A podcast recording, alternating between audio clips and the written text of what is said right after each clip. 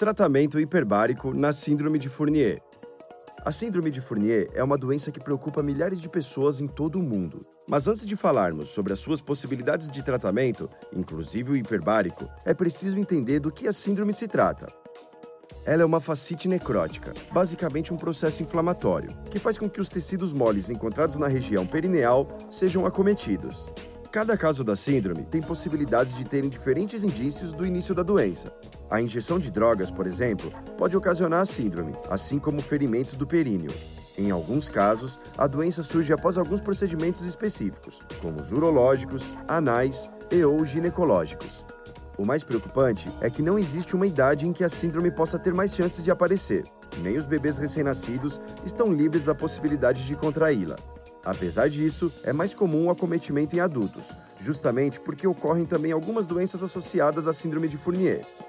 Um exemplo disso é a diabetes mellitus. Como sintomas, temos dores e inchaço na região onde fica localizado o períneo, chegando a necrosar a pele.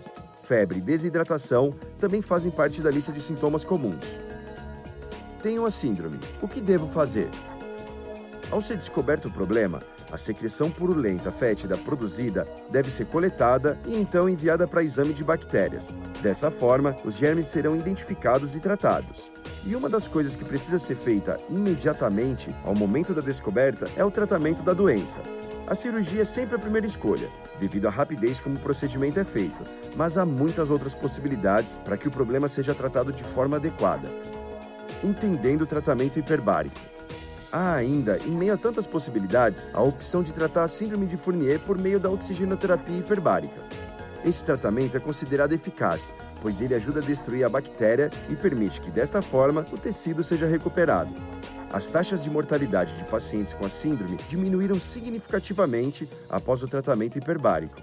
Porém, é preciso lembrar que, quanto antes essa forma de tratamento for utilizada, mais chances os pacientes terão de se recuperar de forma mais tranquila.